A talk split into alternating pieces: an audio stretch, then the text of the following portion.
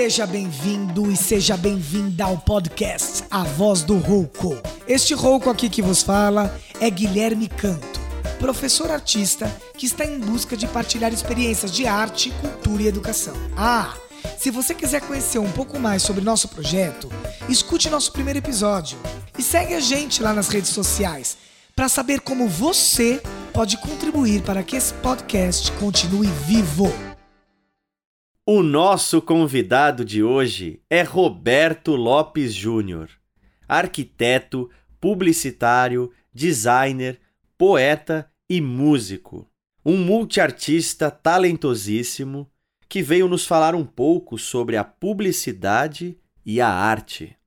Esse papo tá muito legal e pra lá de especial. Então, se ajeite e fique conosco. Hoje recebemos com muita alegria o publicitário Roberto Lopes, arquiteto por formação, designer por escolha e poeta por paixão. Ele que acredita que a arte faz parte da natureza humana como forma de expressão e contestação. Bom, para apresentá-lo, escolhi começar com o grande poeta Paulo Leminski, do qual compartilhamos uma grande admiração e que também pode nos provocar, nos tirar de lugar aí com um trecho do poema Eu Queria Tanto, do livro Não Fosse Isso e Era Menos, Não Fosse Tanto e Era Quase. Eu queria tanto ser um poeta maldito, a massa sofrendo, enquanto eu profundo medito. Eu queria tanto ser um poeta social, rosto queimado pelo hálito das multidões. Em vez, olha eu aqui, pondo sal nesta sopa rala que mal vai dar para dois. Seja bem-vindo, meu querido! Muito obrigado, é uma honra ainda ouvir uma citação do Leminski.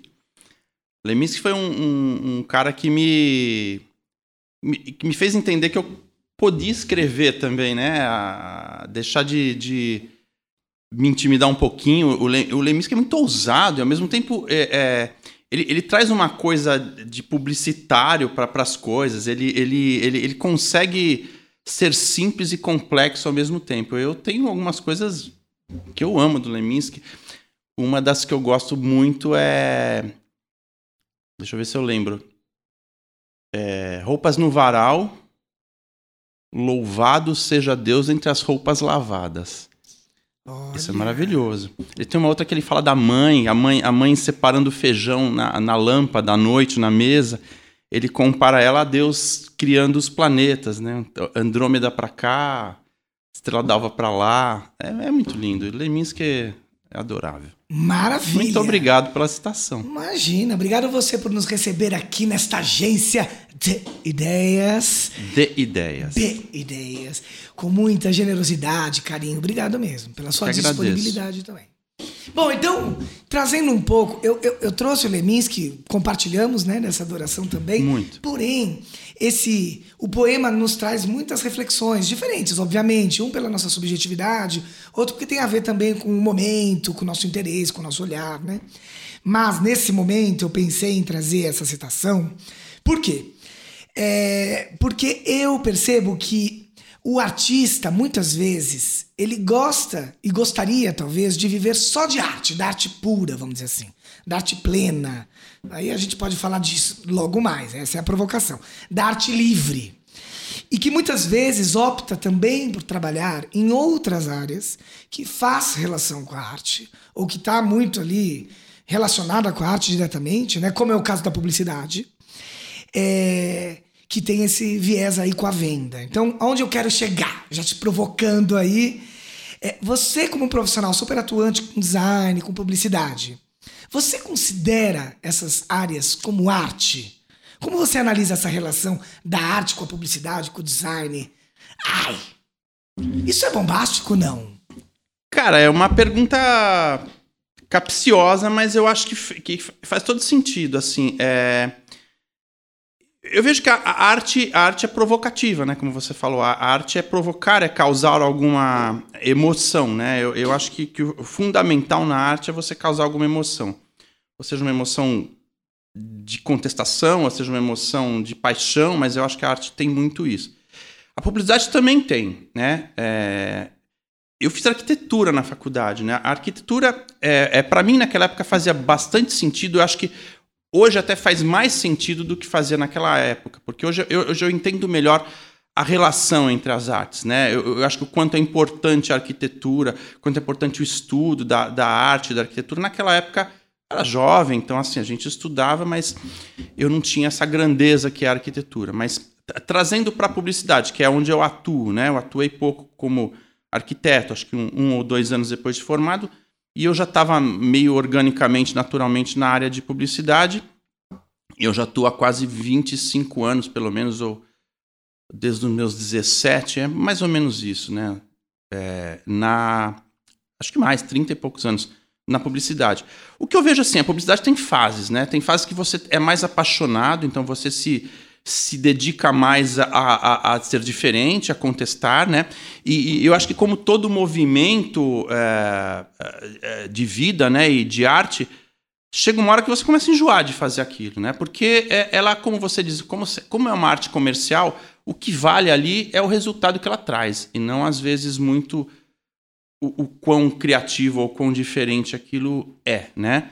Então, assim, dentro do mercado, eu, eu não faço filmes, né? Mas, assim, quem faz filme tem o, os filmes para concorrer em festival, que não são os filmes que vão para televisão, que são os filmes criativos. E tem os filmes para televisão que um ou outro consegue juntar tudo, ser criativo e vender o, o produto.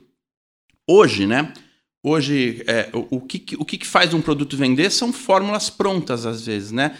Você não tem um, um, um, uma criatividade, uma arte que você fala assim, olha, isso é completamente artístico, isso tem é, é, uma ligação com aquilo, ou tem uma releitura daquilo, ou isso eu peguei daquilo. Não, hoje é, uma, é mais ou menos fórmulas prontas. Você vê porque tem é, muito aplicativo que, que te, te, traz fórmulas prontas. Então você praticamente faz isso de forma mecânica. E o publicitário não gosta disso, ele gosta de criar, né?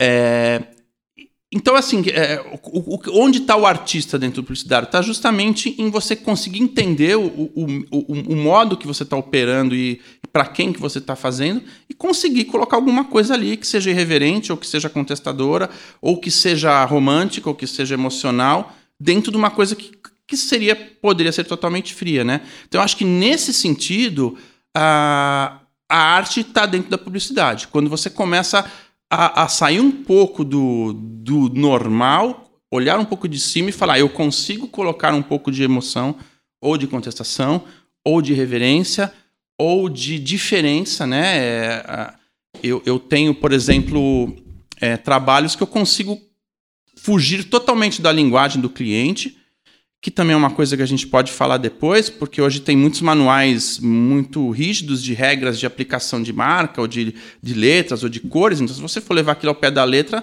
nada é diferente daquilo, né? E onde entra a arte? A arte entra em justamente onde que eu me inspiro ali, né?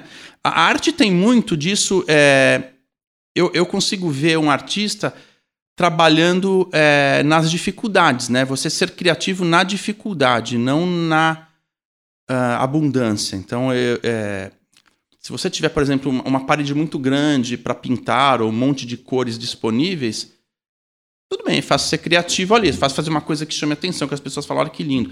Agora, se você tem um pedacinho da parede, uma cor só, um pincel, de repente, um pincel que está duro, você tem que ser tão criativo quanto na dificuldade. Então, eu encaro essa relação entre a arte e a publicidade nisso, em você ser é, imaginativo ou conseguir lidar com os imprevistos ou lidar com as adversidades ou com a falta de grana do cliente ou com a falta de tempo do cliente ou com a falta de qualquer coisa que você tem ali, falta de equipe, falta de criatividade e conseguir entregar um trabalho né, que, que funcione. Né?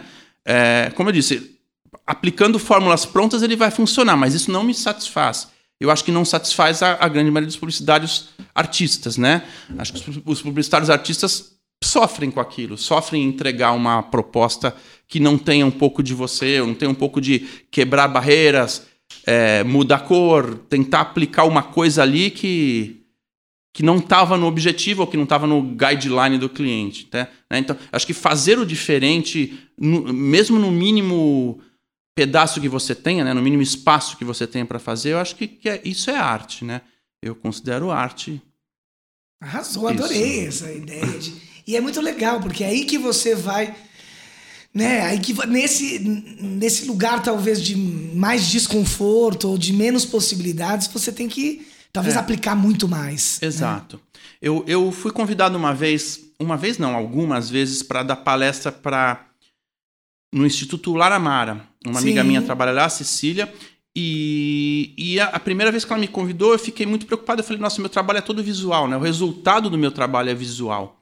Né? Eu vou falar, é, era uma semana profissionalizante, então ela levava vários, um médico, um engenheiro, enfim, e, e me levou como publicitário. E eu falei, como que eu vou mostrar minha criatividade para as pessoas com baixa visão ou, ou, sem visão alguma, né? Que eles têm um, uns grupos, pra, era principalmente de adolescente.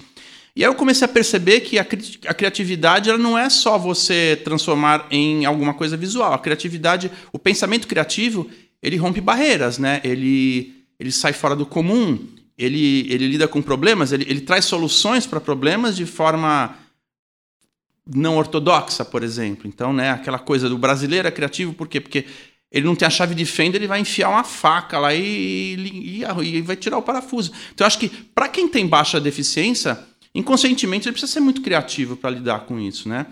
E então primeiro eu selecionei trabalhos que não eram só visuais. Eu, eu levei trabalho que tinha textura, é, trabalho tinha dobra, tinha facas diferentes, né? Então trabalhos tinha um que era um corpo de uma mulher, que era de um, de um produto que a gente fez. Então eles começaram a contato, sentir aquilo. E depois eles ficaram muito curiosos sobre o processo criativo, porque eles recebem, como a gente que tem a visão normal, eles recebem a mesma mensagem na televisão. Então, tem coisas que eles não, eles não conseguem enxergar. Então, como que eles fazem a conexão do que eles ouviram na televisão para quando eles vão comprar no supermercado? Porque eles fazem compra, eles são independentes. Eles, inclusive, aprendem lá a ser independentes, né? E eles se queixaram que ah, o shampoo e o condicionador, que são coisas que eu faço na minha agência, são muito iguais, tem é. o mesmo cheiro. Então, na... Aí eu, hoje eu sei porque eu uso óculos e não consigo enxergar dentro do banheiro. Então eu sei que são iguais, então eu tenho que ficar. Então, assim, são, são alguns toques que que você precisa ouvir de quem realmente tem esse problema. Mas assim, aí, aí eu comecei a criar umas palestras sobre isso, sobre pensar como ser criativo no dia a dia, né? Como sair de um obstáculo, como resolver, por exemplo, eles falavam muito que eles se perdiam no caminho, né? Eu me perco no caminho, eu pego um ônibus desse no ponto errado, eu não sei onde eu tô. E aí eles começaram eles a me falar, pô, é, é legal porque você vai sentindo o ambiente, você, você conhece um novo lugar e aquilo te traz experiências complementares do lugar que você tinha. Então, se era um lugar que você nunca tinha visto determinada árvore, ali naquele ponto tem determinada árvore. Então, enriquece o vocabulário. Isso me trouxe alguns inputs que, que a criatividade é isso. Você precisa sair, às vezes, do seu do ponto que você está, o seu ponto conhecido, a sua zona de conforto, enfim. Precisa andar, precisa se perder, né? Se perder é uma coisa muito interessante, se perder Ótimo. no ônibus, né? Porque te, te preocupa, né? mas ao mesmo tempo te, te traz experiências diferentes, né? Te traz coisas diferentes. E eu aprendi muito isso. E uma das lições que eu passava e que eu também consegui ver deles é a necessidade de a gente estar em conjunto, né? De você trabalhar em conjunto. O ser humano é um ser humano social, né? Então, é, você sozinho não cria nada para você mesmo. Você cria para alguém sempre, né? Então, desde invenções até obra de arte, o que for que você vai criar, você cria para alguém, com a intenção de que alguém veja, ou que alguém compre, ou que alguém consuma, ou que alguém admire, enfim.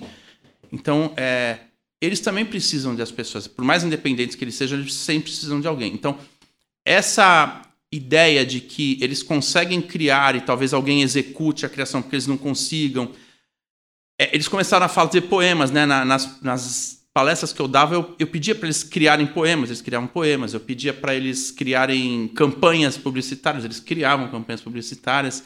Então foi, foi muito bom isso, porque a gente tem, tem estudo, tem experiência, mas assim, você percebe que todo mundo, com um pouco de liberdade, com um pouco de incentivo, pá, né, liberta a criação. A criação é uma coisa que fica muito encaixotada, né? A gente. Acho que estou misturando os assuntos aí, Não, Guilherme. mas vamos. tá adorei, eu adorei que você já trouxe essa coisa do, da educação, porque querendo ou não, já tem aí a, o palestrante, o educador, o provocador, e o nosso podcast gosta dessas relações. que são intrínsecas, né?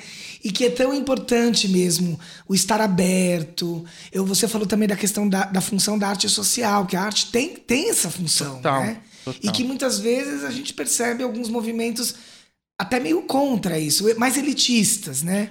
E que é complicado, porque ainda mais nos tempos de hoje, a arte ela, ela tem que ter esse lugar. Não, como não sei se falando- tem que ter, né? Mas enfim. Um pouco da publicidade, eu acho que agora fazendo o paralelo oposto, né? O Sim. como que a publicidade interfere na arte. Eu acho que por causa da comercialização, né? Então, se criar nichos é uma estratégia de repente de venda de uma determinada obra, de um determinado público. Então, ah, talvez funcione. Eu gosto de, de obra mais aberta. Eu sou mais democrático, assim. As coisas que eu faço, que eu escrevo, eu, eu me cobro muito a, a ser entendido. Eu, eu, eu gosto de ser entendido pelo maior número de pessoas possível, né? Mesmo as pessoas que estranham alguma coisa que eu faço, elas têm às vezes uma outra interpretação, que às vezes nem eu tive essa interpretação.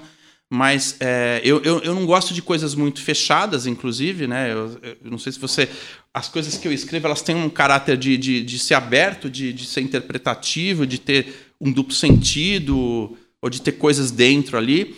Mas eu acho que precisa ser democrática a arte. A arte precisa tocar o maior número de pessoas possível, né? Então, quando você faz uma arte muito nichada, é, eu não sei, é arte, claro, porque tem o, o artista e tem o, o espectador, né? Então ela, ela se fecha nesse contexto. Alguém apreciou e alguém fez para ser apreciado, então tem o conceito de arte ali, mas eu acho que quanto mais popular nesse sentido, não no sentido pejorativo, mas no sentido Sim. de quanto mais pessoas você toca com a sua arte, melhor. Então parece, eu me cobro as coisas que eu faço para serem entendidas, para serem entendíveis, né? Inteligíveis. É, eu não gosto de coisas muito misteriosas ali, que ninguém entendeu isso aí, só você e meia dúzia de amigos seus, tal. Então eu, eu me cobro muito. Mas né? você sabe que agora eu não vou me lembrar quem. Eu sou. Pra lembrar nomes assim, eu tenho dificuldade. Mas eu tenho uma citação muito legal que eu costumo dizer que nem toda obra precisa necessariamente ser entendida quando a gente fala de obra contemporânea, que entra nesse lugar também do teu. Que é. é, Era um artista que dizia assim. Eu não faço necessariamente uma obra para ser entendida, mas se ela está sendo sentida de alguma maneira, é- esse fluxo de emoções Sim. já valeu. E eu acho que tem- vem ao encontro do que você está falando, Sim. porque nem, não necessariamente ele vai entender, mesmo que seja mais popular, da mesma forma, como você disse, mas rolou um encontro. Uma conexão. Essa- E a é- estranheza também pode ser legal. Total. Eu, eu acho que a- se a obra tem a característica ou a intenção de causar estranheza e causa, ela, ela, ela, Ela- cumpriu o papel. cumpriu. E eu acho que muita obra é feita para causar estranheza. É. Muita. Eu, eu acho que é mais até do que do que eu tô falando, de, de, de ser uma obra que, que te cause uma coisa. Cara, eu, eu não vou. é, a, a minha mãe pinta, minha mãe pinta quadros, ela pinta a natureza morta, aquelas figuras. Elas são lindas, né? tem que ter uma técnica incrível para fazer. Mas ela é sempre muito fechada. Sim. né? Se você olha aquilo, você pode olhar hoje, nos anos 70, onde, quando ela pintava, e daqui a 30 anos, ela é a mesma obra, ela retrata a mesma mesa com o mesmo vaso. Ela é linda, então ela, ela te toca nesse sentido, como o artista é sensível, como ele captou as cores, como ele captou a pincelada. Mas é ali que, que se fecha. Você pode até pensar como é bucólico, ou como é melancólico, ou com aquela casa é a casa de alguém melancólico, a casa de alguém feliz. Mas você tem poucas leituras ali. Eu acho que uma obra abstrata, pelo contrário, né? Quando eu digo de ser entendido, é nesse sentido. Sim, sim. Ela é uma obra que você precisa falar, cara, é, eu me toquei com isso, isso me traz uma vibração, isso, isso me faz bem, né? Isso me, me deixa feliz, ou não, não me deixa feliz, não gosto de passar aqui porque isso me agride. É obra de arte, cara, é obra de arte, a intenção tá ali, né? Maravilha, então eu quero que você fale do seu processo artístico. Porque assim, é, eu também fico me perguntando se esse processo artístico que você desenvolve, né? Ou esses processos, evidentemente, não é um único caminho. é, ele acontece da mesma maneira que você escreve, porque você é um poeta, né? Um autor, enfim, um pintor também. E nessa arte mais pura que a gente falou, e na publicidade, eh, como é que é essa diferença? Existem processos diferentes? Você tem um mesmo processo? É, não, é, não são diferentes. Ele- Eles se adequam, claro, a- a- ao tempo que eu tenho. Publicidade é muito mais rápido, então a publicidade tem isso. Ela, ela te fere de alguma forma, mas você tem que responder. Então, uma das feridas que a publicidade traz é essa coisa de você ter que fazer no tempo. Cronograma, timing. pá. Tempo, tempo, tempo e pressão, e, e- você é obrigado a criar alguma coisa, ou criar uma frase, ou um elemento, ou criar uma ideia, um, um a gente chama de KV, né, que é um, um visual, um key visual rápido de um dia para o outro que retrate tudo. O cliente passa um briefing de 70 páginas, é um PowerPoint que tem 70 páginas. Que é o briefing. Você tem que traduzir aquilo numa imagem e numa frase. E de um dia para o outro. Então, por isso que eu te falei, você tem que usar fórmulas prontas até quando Sim. você consegue. Não é sempre que você tem o, o pirlim pim pim, né? O pirlim pim pim que é o grande diferencial e isso são as pessoas criativas que tem. Nem todo mundo consegue ter o pirlim pim pim, né? É, é, isso eu já percebi, assim, eu tenho amigos criativos que são os caras que têm o pirlim pim pim. E, e só você consegue usar técnica e fazer alguma coisa, mas o, a grande sacada é a mesma sacada que tem na poesia, a mesma sacada que tem no desenho, a mesma sacada que tem na publicidade. É muito sofrimento, né? É, é a gente fala que, que, é, que é isso, é um parto mesmo. É, é, é sofrer, é sentir as dores e depois ter o alívio de ver aquilo criado, né? Eu acho que a adrenalina, é, eu não sei se é adrenalina aí o, o efeito que te tem, mas o prazer de ver a coisa pronta é o que te dá toda a compensação do sofrimento que você teve. Hoje eu tenho esse sofrimento, um sofrimento muito mais controlado, né? Eu já sei que, que eu vou passar por aquele parto, aquele sofrimento, né? Exagerando, mas eu sei que aquilo, o processo criativo é um processo desgastante, é um processo dolorido, é um processo que você não quer barulho, às vezes você se irrita ou enfim, é, eu, eu, eu para escrever, escrever foi uma coisa que eu descobri que ela me alivia muito mais rápido, porque eu escrevo textos curtos, eu escrevo soluções rápidas, eu consigo editar vídeos. Eu estou fazendo umas poesias visuais, até umas releituras de umas poesias antigas minhas de forma mais animada, né? Que é uma linguagem nova, até. Aí depois a gente até fala melhor disso, mas é mais rápido, me alivia melhor, porque eu, eu faço mais rápido, já solto. Eu falo que eu solto o passarinho para voar rápido. Aí eu vou para outra coisa, aquilo não fica na minha cabeça. Uma, um desenho, se é um quadro, alguma coisa, aquilo tem um processo mais demorado de fazer, né? Então, se eu não me cobro, aquilo é protelo para a eternidade. E a publicidade tem essa cobrança. A cobrança é boa por conta disso. É uma encomenda. Você tem que criar sob encomenda. E criar sob encomenda, eu já vi até o Caetano falando isso uma vez. É dolorido, mas é bom porque você se livra rápido. Você não precisa ficar você ser o juiz, você ser o, o, o, quem encomendou, quem compra, quem faz e o juiz da própria coisa. Isso é, e que é nunca, né? Parece que tá Então, tá pronto, isso é, isso é ruim pro artista. É. É. Se você não tiver um objetivo claro que você quer, num tempo claro para fazer, isso. E, e, isso se chama organização, né? Eu acho que a organização pro cara que é criativo é, é o grande equilíbrio, né? Eu tinha uma professora que falava isso: você precisa se organizar, você precisa fazer agenda, você precisa limpar sua mesa, porque a, gente tende a deixar o ambiente que nem a nossa cabeça, que é completamente bagunçado. Então, o, o, a organização é um alívio. É uma hora que você não tem o que fazer, como entrar na sua cabeça, você começa a organizar seu ambiente, organiza sua mesa, organiza os papéis, joga coisa fora, aí você dá aquela aliviada. Então é como se você zerasse, apertasse o reset assim da cabeça e começasse de novo. É, mas o processo criativo é isso. Para mim é um processo que eu sei que é dolorido, eu sei que eu vou às vezes não dormia, eu sei que às vezes eu vou acordar à noite. Já teve época que eu deixei bloquinho de noite perto da cama, hoje está o celular lá, que é muito mais fácil.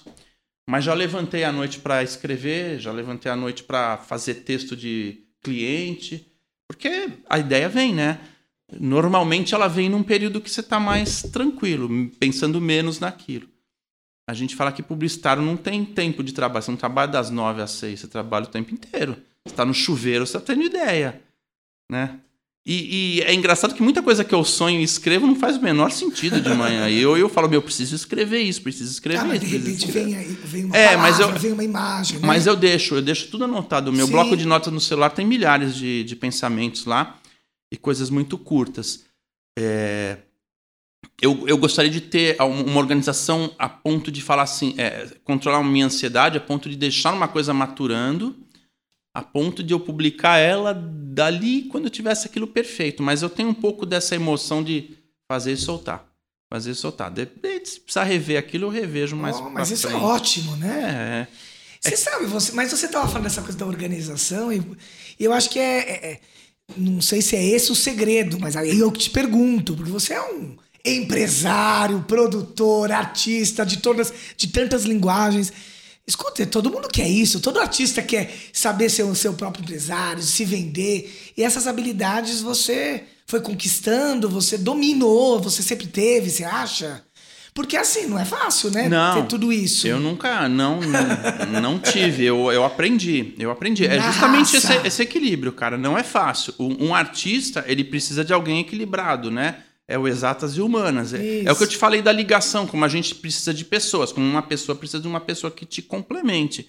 Então, é, até me falaram que quando você não consegue dormir, você conta carneirinho, porque o carneirinho é, é exatas, é uma conta de exatas, é uma tabela de Excel que você está colocando no meio de uma coisa abstrata. Então você tem que ter um equilíbrio ali no cérebro Ai, para o cérebro ótimo dar uma desconectada do lúdico, porque o lúdico. Surta. Não, o lúdico não tem limite. O lúdico pode ser cinco minutos, pode ser uma, é, um mês de lúdico, se você não tiver um, um limite. Então, é, voltando para a publicidade, por pior que eu possa dizer que a publicidade seja, né? Pior, eu, eu vivo da publicidade, eu não posso reclamar. Eu, É, não vai cuspir no prato tudo que eu agora. tenho é da publicidade. Não, Mas assim, por, por- por mais que eu possa reclamar que é, é, é- é um prazo com pressão, é pressão de cliente, Sim. é isso que te faz botar o ovo rápido. Porque senão o ovo fica lá e você não bota o ovo. Né? É uma coisa de artista, isso é inerente de artista. Você vê que se você pegar na história da arte, os artistas precisam ter alguém que vai lá encher o saco dele, é um marchão, um agente, Sim. alguém que. O rei que encomenda a coisa. Se o rei não encomenda a coisa, o cara não faz nada. Um, que vai fazer aquele obra, nunca tá bom, nunca tá bom, nunca tá bom. Você, você não tem limite, você não tem parâmetro. O artista, é, eu acho que é um pouco isso. Onde está o parâmetro, né? Por isso que fala que o publicitário às vezes é um pouco louco por isso, porque Aliás, você me perguntou do processo criativo. O processo criativo é isso. Tem, tem muita pesquisa. Eu acho que eu esqueci de pontuar, né?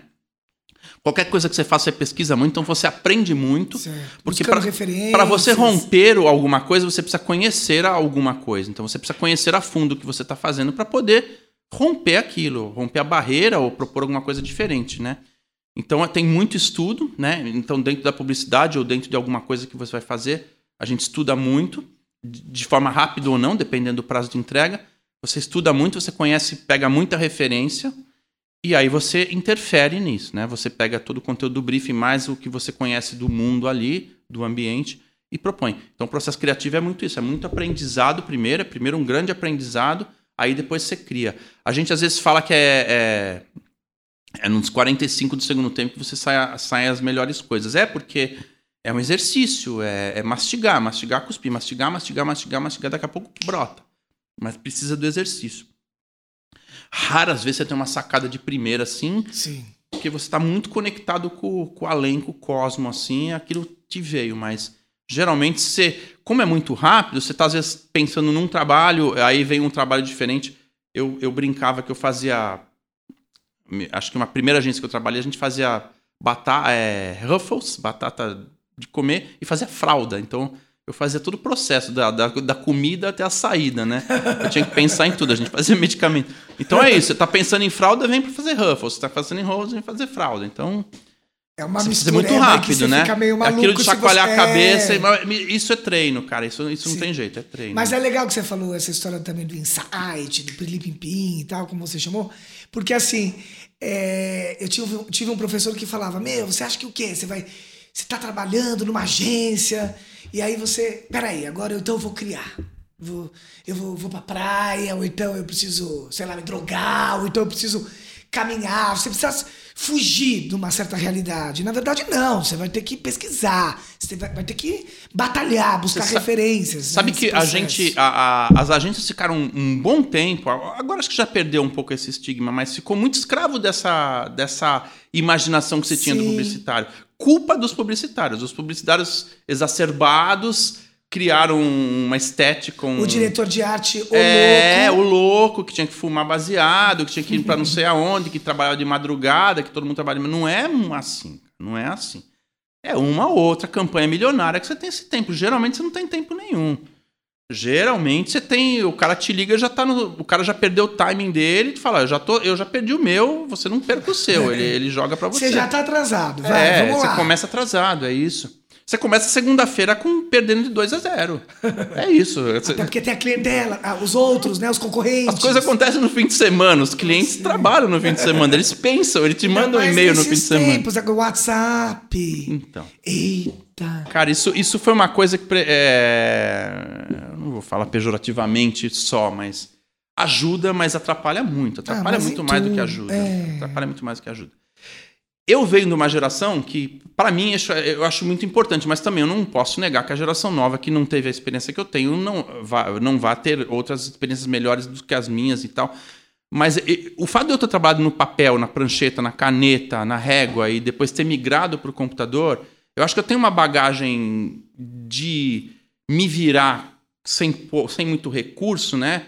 E que, que isso ajuda hoje, porque não é sempre que você tem uma internet conectada, né? É, a internet cai. É. Não é sempre que você tem o programa funcionando, o programa cai. E, e tudo. Eu, eu, eu, lembro que um dos primeiros trabalhos de computador que eu fiz, com computação gráfica, placa targa, tudo, a gente estava fazendo uns brindes para alta gerência do Banco Itaú. Eu trabalhava no Banco Itaú. E a gente preparou, a gente escaneou todas as fotos dos gerentes que já estavam em cargos super altos, né? Eram os caras de alta gerência a gente escaneou as fotos da, da, carteira, da, da ficha de entrada deles no banco. Então eram eles adolescentes, com barba, né? Coisas dos anos 70, 60. Escaneamos tudo, colocamos tudo, fizemos umas animações na placa targa. Ia passar um vídeo para os caras, era o encerramento do curso. Né? Porque era o Roberto Setúbal que coordenava tal lá. Adivinha? É óbvio que a placa targa queimou no dia que a gente estava renderizando o negócio pro, pro, pro curso. Era no a, final da tarde, 6 horas da tarde, era 9 da manhã. Queimou a placa targa. E não se achava placa targa naquela época, nos 90. Precisa de uma nova placa targa para Não tem, oh. não tem. Acabou. Não renderizou. Fa... Se vira, velho. Se vira nos 30. Aí veio o teatro. O que a gente tinha? A gente tinha uma máquina de Xerox na agência. Não, não era agência, era um estúdio chamava Multimeios. Hoje virou multimídia, mas naquela época era multimeios. A gente tinha canetinha colorida, e uma máquina de xerox. E tinha as fichas que a gente tinha escaneado tudo lá. Vamos xerocar essas fichas. A gente ampliou na máquina o que dava. A gente tirou xerox em papéis coloridos, azul, amarelo. E pintamos de canetinha, colamos numa cartolina, fizemos dois buraquinhos para as pessoas colocarem o dedo e colocamos um chapéuzinho de formando, feito no papelão, tudo no, no, nos bonequinhos. E o meu, meu, meu diretor na época falou: Você é louco, Roberto, não faz. Eu falei: Meu, é, é o que dá, velho, é o que dá para fazer. Quando a gente entregou aquilo, cara, foi um, uma emoção tão grande deles se verem na ficha, mas pegarem na mão e ter o chapéuzinho de, e ter os, bu os buraquinhos para enfiar o dedo e andar.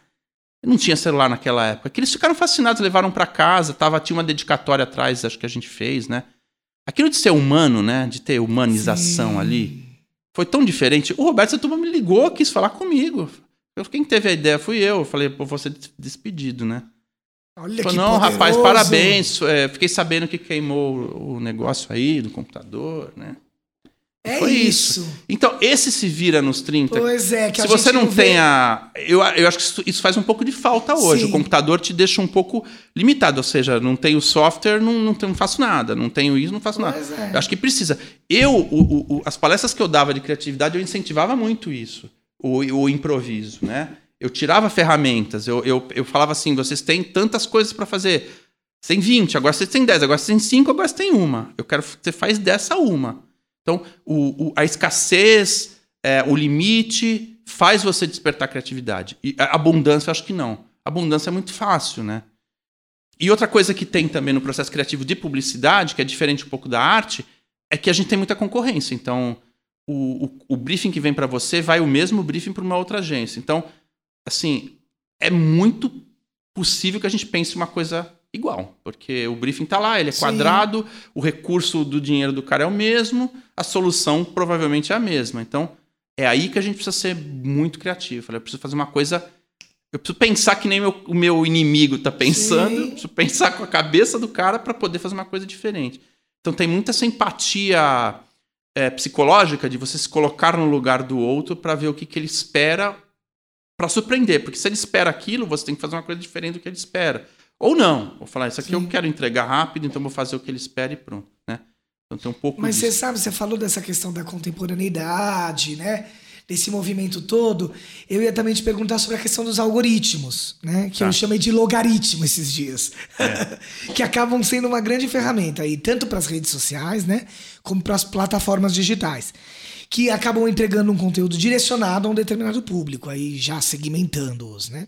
Então, levando isso em consideração, como que é criar dentro desse jogo, que eu vou chamar de jogo, jogo sujo, não sei se você acha, como é que você entende e relaciona o algoritmo na sua criação, na criação aqui dos seus projetos? Ele é um aliado ou ele acaba sendo um inimigo também, além do, do concorrente? no processo. É, o algoritmo não é, não é, nem aliado nem inimigo, ele é uma, é uma, uma força existente ali que você tem que é lidar um com ela. É, é um fato. Tá. Você trabalha com ele de acordo com o que você acha. Se você quer tratá-lo como inimigo. É uma escolha. É, você, você pode... vai ter que é, encontrar brechas, né, para você combatê-lo. E, isso é mais difícil. Então, Sim. é possível. Eu achei o máximo outro dia que eu vi uns jovens, não sei se foi no Japão, que eles começaram a pintar o rosto, mas pintar em determinados lugares do rosto que os identificadores de reconhecimento de face não estavam pegando, porque eles pintavam em lugares estratégicos, umas barras pretas no rosto. Eu achei genial. Eu falei, olha aí, a resistência contra a guerra das máquinas começou. É isso. Então eu acho Perfeito. que o algoritmo é isso. Você precisa conhecê-lo a fundo, porque se você um dia quiser ser a resistência, você tem que conhecer as, as vulnerabilidades do algoritmo para poder combater. E acho que só o humano criativo consegue fazer isso. Nenhuma máquina consegue combater porque ela é parametrizada, ela é pragmática, ela é quadrada.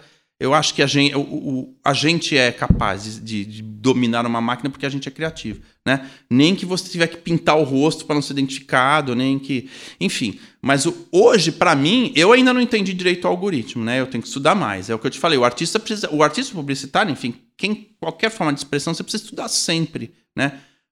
Para saber que, que, que, o que você está fazendo é legal, ou, ou, se é contestador, ou se aquilo não tem nada a ver, mas você precisa estudar o, o, o que você está fazendo. Então, é, eu preciso estudar mais o algoritmo, mas eu acho que o único problema do algoritmo é que ele, ele, ele, fica pouco tempo, até quando você conhece, ele já muda, né? É. Você tem que estudar de novo. Então, é uma forma de você estar tá sempre tendo que se aperfeiçoar. Eu ainda. É, eu, eu tenho um projeto de colocar meus poemas num outro canal, num canal mais próprio para ele, menos confuso do que o Instagram. E aí eu tô, eu tô, tô tendo que estudar isso, eu tô tendo que estudar para eu me favorecer do algoritmo para poder divulgar, colocar meus trabalhos o mais longe possível para mais pessoas possíveis. Para isso você tem que conhecer a ferramenta.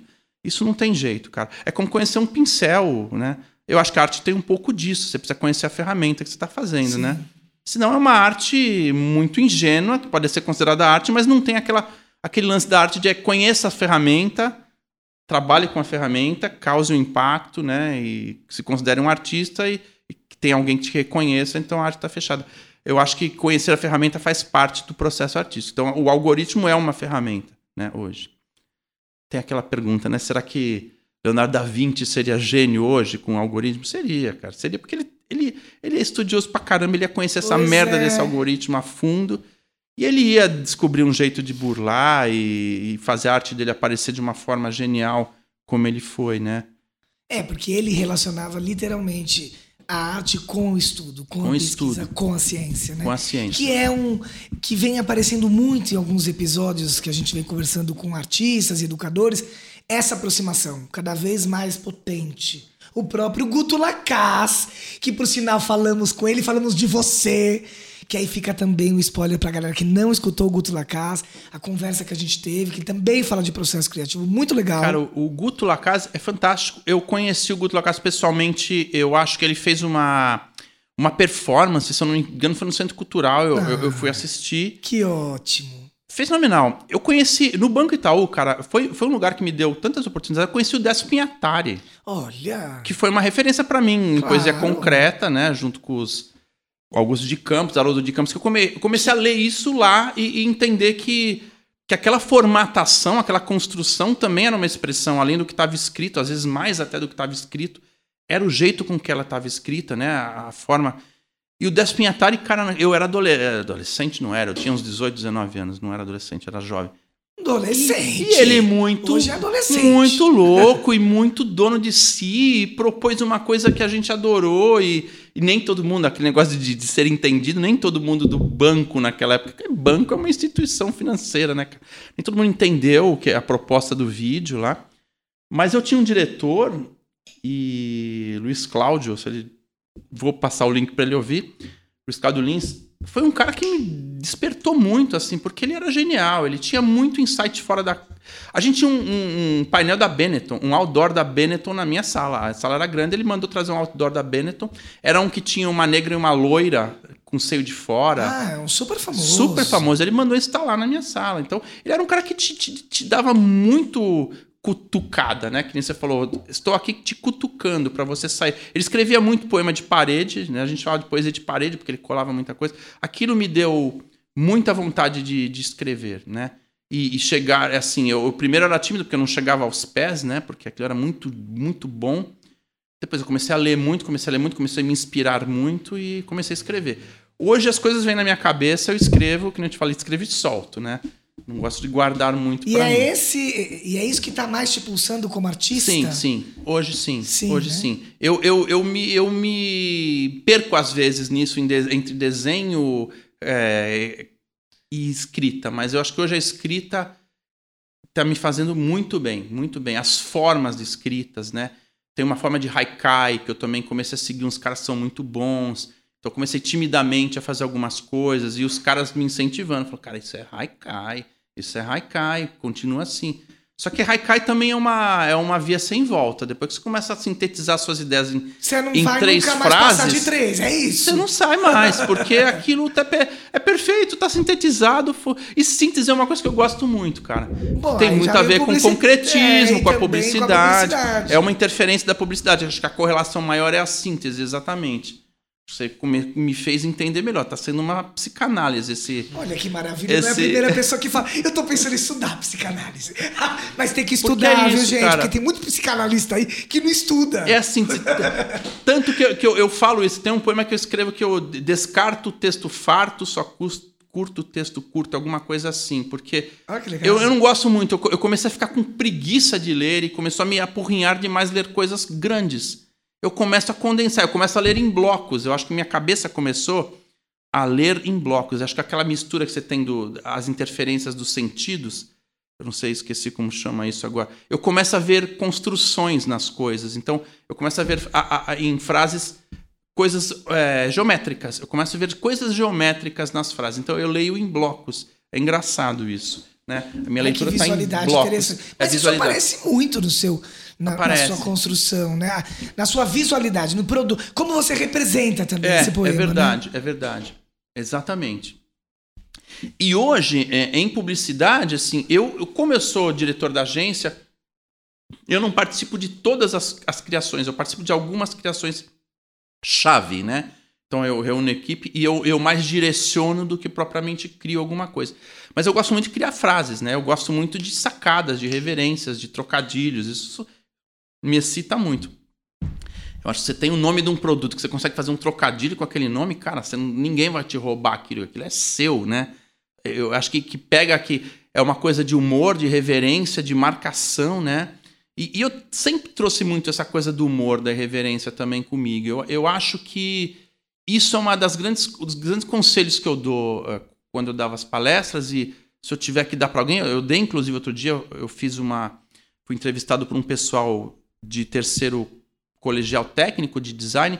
Eles falaram para dar um conselho. Eu falei, além de trabalhar em equipe, né, ver bem com quem você trabalha, ter os seus complementos humanos ali, alguém que calcula, você é lúdico, alguém que seja mais exato, isso é importante. Mas a, a irreverência, cara, acho que a irreverência, a irreverência te deixa leve, a irreverência te deixa é, sarcástico, a reverência te deixa. Eu, eu não sei te dizer, mas é, é muito mais legal você trabalhar feliz, irreverente e, e, e piada. Eu acho que ambiente de agência é isso. Quem conhece sabe que é. Antigamente era mais, né? Que a gente jogava tinta dentro da- do sapato do outro, jogava benzina dentro da mala, punha fogo na mala. Hoje é menos, hoje você tem menos ferramentas ali, mas ainda tem isso. Essa, essa irreverência é fundamental, cara. É, é a leveza. Eu acho que te traz coisas, a irreverência, né? O humor. Eu gosto muito de Beatles, né? Quem tá me ouvindo e me conhece não precisa nem dizer. Tem um amigo Álvaro que me chama de Robeatles. Ele. E os Beatles tinham essa irreverência, cara. Os Beatles tinham essa leveza, eles conseguiam, conseguiam brincar com eles mesmos. Então eles se. É, eles riam do que eles faziam e faziam diferente, porque aquilo já não servia mais. Eles, eles criticavam o que eles tinham feito antes. Eles não tinham um padrão, eles não tinham um padrão de. Eles não tinham um som padrão. Você, fa você fala hoje isso é Beatles pelo conjunto da obra, não porque Sim. você eles têm aquilo e continuaram até o final da carreira, né?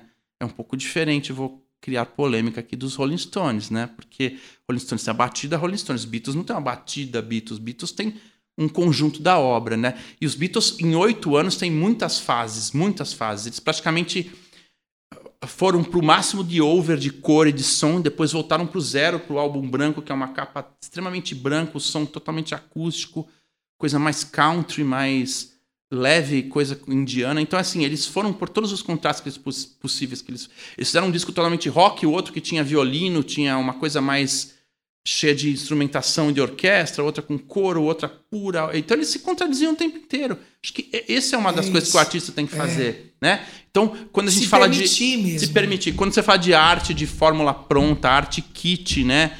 Os caras que fazem aquilo há 10 anos e vendem. Então você tem lá os quadros clássicos de barco, de cavalo, de floresta, aquilo vende. Mas aquilo é uma arte kit, ele não, ele não se contradiz em nenhum momento. Acho que o artista precisa se contradizer, cara. Precisa ter fase.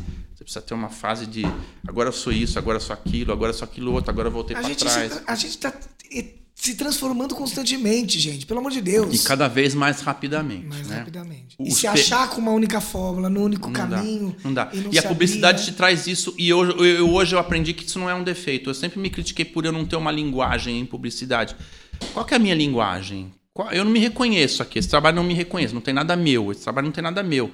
Por quê? Porque a gente tem que agradar o, a pessoa que está pagando pra gente, que é o cliente, enfim. Mas Hoje eu consigo ver que o meu conjunto da obra tem coisas minhas. Tem o que eu te falei, tem a irreverência da frase, tem um trocadilho ali, tem um negócio ali fora do lugar, tem um negócio ali fora do lugar, tem uma cor ali que fora do lugar. Esses fora do lugares eu me reconheço, né? Então, o padrão é aquele. Quando tem um padrão em alguma coisa fora do lugar que eu percebo, é, ali é, é, o meu ponto, ali, ali que eu me reconheço.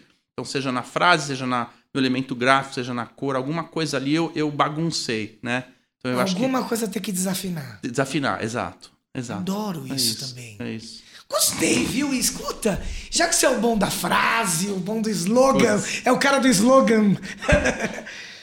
Quais são seus sonhos contemporâneos como artista, né? O que você deseja para o mundo, é, no sentido de o que é a sua arte que você tem produzido aí, tantos poemas. Não sei se tem, você traz muito isso. Acho que sem dúvida você deve trazer alguma o que você acredita, o, é, o que você. Com ela você quer transformar o quê? E aí eu só emendo aqui, você pode aproveitar o seu talento aí, eu tô brincando, não precisa ser nada preparado, né, assim, tipo, pensado, com uma conversa. E o seu expertise aí, para responder como publicitário, quem sabe você não lança uma ideia boa e nos ajuda aqui a atrair futuros patrocinadores pro nosso podcast, já que é nosso né? Afinal, com certeza você tem muito orgulho, porque não sei se vocês sabem, mas Roberto Lopes, que está aqui, é pai de dois pupilos poderosos do podcast, que são os roucos responsáveis pela direção, produção técnica e arte, Rodrigo e Renato. Então aqui já fica aí nosso agradecimento a essa equipe, essa família tão querida. Nossa, é, são orgulhos meus, né? Rodrigo e Renato, e Roberto e Roco. Então é, a gente tá tudo no, é. nos ambientes dos R's, né? Gostei! Então, assim, dentro dos R's, eu falaria pros não R e aposte nos R's, né? Que é o Roco, o Rodrigo, o Renato e o. Olha, só o cara já lança essa! Pronto, tamo junto! Não, eu, olha, eu, eu acho, eu tenho muito orgulho do projeto, porque é um projeto que tem um significado, cara, que tem um conteúdo, que tem um aprendizado. É um projeto que aprende, né? é um projeto que cresce, é um projeto que traz uma contribuição, assim, primeiro para os artistas se enxergarem nas outras pessoas, que acho muito importante essa troca, né? É, é, e, e depois para ver como que dentro desse mundo difícil, né, para um artista, difícil em todos os sentidos, né, difícil com grana, difícil com investimento, com pessoas que acreditem no projeto, como tem pessoas que fazem isso, né? são as pessoas que vocês estão entrevistando, como tem pessoas que conseguem fazer, né? Que driblam tudo isso, que vão para frente, que, que acreditam nos sonhos, né? Que insistem, né? Eu acho que uma das coisas como artista, eu, eu quero nunca perder a essa crença, né, cara? Essa crença no mundo, essa crença em mim. Então eu quero sempre acreditar em mim, né? Porque o mundo todo te, te faz desistir muito fácil, né, cara? Se você for ver os intempéries da vida, do dia, das dificuldades, é muito fácil desistir e falar, cara, chega, vou fazer o arroz com feijão ali, né? Que, aliás, eu tenho uma frase muito grande, legal, que eu falo para um amigo meu. Eu gosto de misturar macarrão com arroz e feijão, cara, porque a publicidade é isso. A arte é isso. Então, mas você, tem... mistura mesmo? Não, eu não misturo. Ah, tá, pra tá, comer, tá. não, mas na Entendi. publicidade eu misturo. Na publicidade, sim. Na publicidade. Vamos separar. É. Na publicidade você tem que misturar macarrão com arroz e feijão. Sim. Porque o que, é o arroz e feijão? É, é, o, é a plataforma, é, o, é, a planilha. O que, é o macarrão? É a, é a, criatividade. Então você tem que misturar as duas coisas. Você tem, você tem que pôr, pôr o, o, exato com o humano, você tem que pôr a planilha com o lúdico, você tem que misturar. Não, não, não tem essa. Publicidade não, não tem uma coisa pura. A publicidade não é pura, cara. Publicidade é, é, um, é um catadão, né? É como compor, né? Eu aprendi outro dia que a palavra compor, um, um compositor, ele não cria, ele compõe. Ele pega coisas e compõe, faz uma coisa nova a partir de coisas que ele ouviu. A, a arte é isso, você precisa ver coisas. Eu acho que o, o podcast de vocês é isso, ele está compondo nas pessoas que ouvem uma direção né, de vida, uma, uma vontade, uma inspiração, principalmente, né?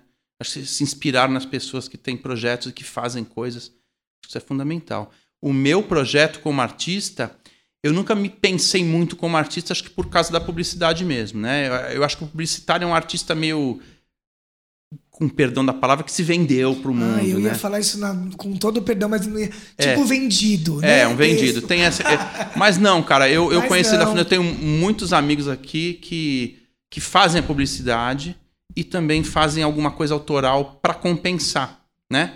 Eu vou citar o Daniel porque eu citei o Álvaro, são dois amigos meus do podcast, que a gente tem um grupo de chama Amigos do Podcast, então eu já citei os dois aqui.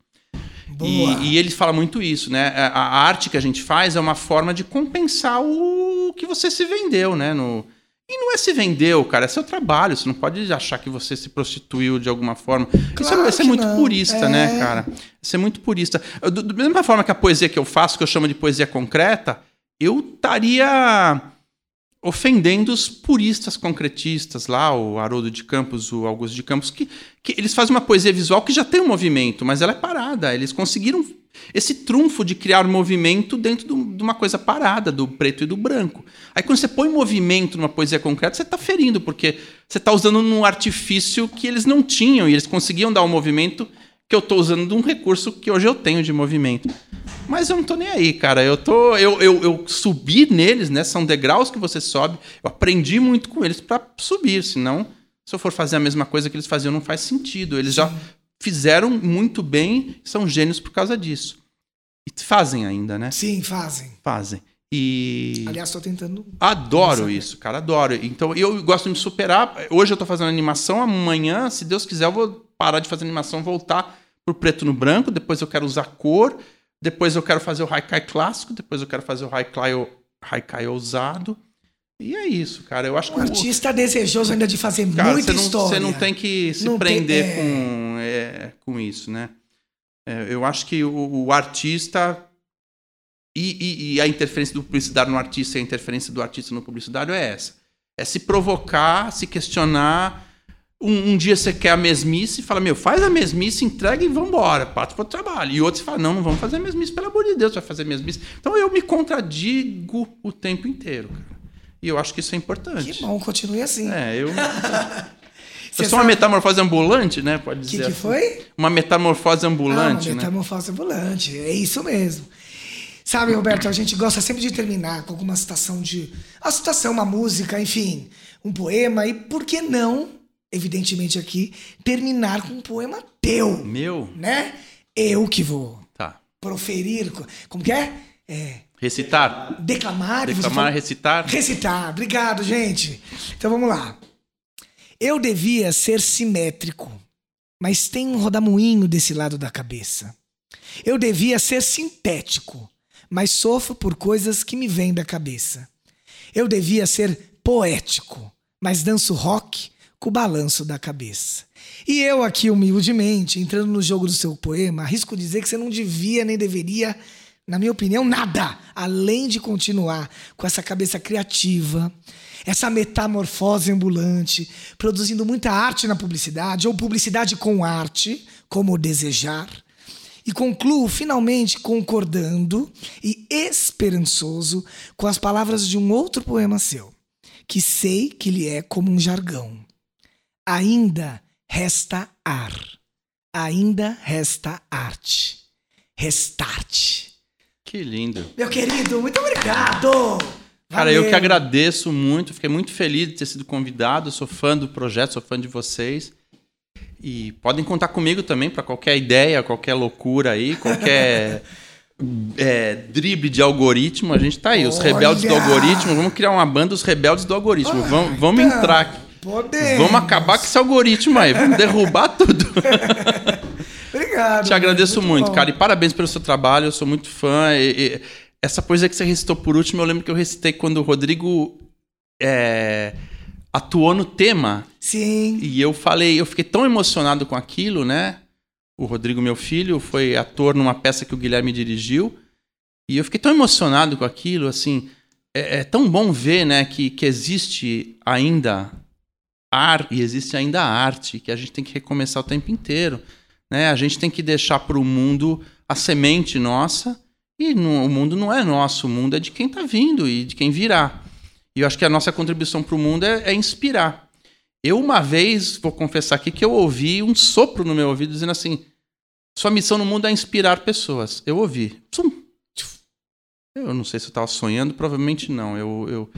E assim, eu procuro. Isso me- eu me cobro muito para inspirar as pessoas, porque eu não sou uma inspiração do bem, eu não sou perfeito, né? Eu tenho, eu tenho meus defeitos, meus problemas, mas o que eu puder fazer para inspirar e fazer com que as pessoas que venham depois sejam muito melhores que eu, ou sejam melhores que qualquer coisa e se sintam bem fazendo arte ou subvertendo todas as coisas, né?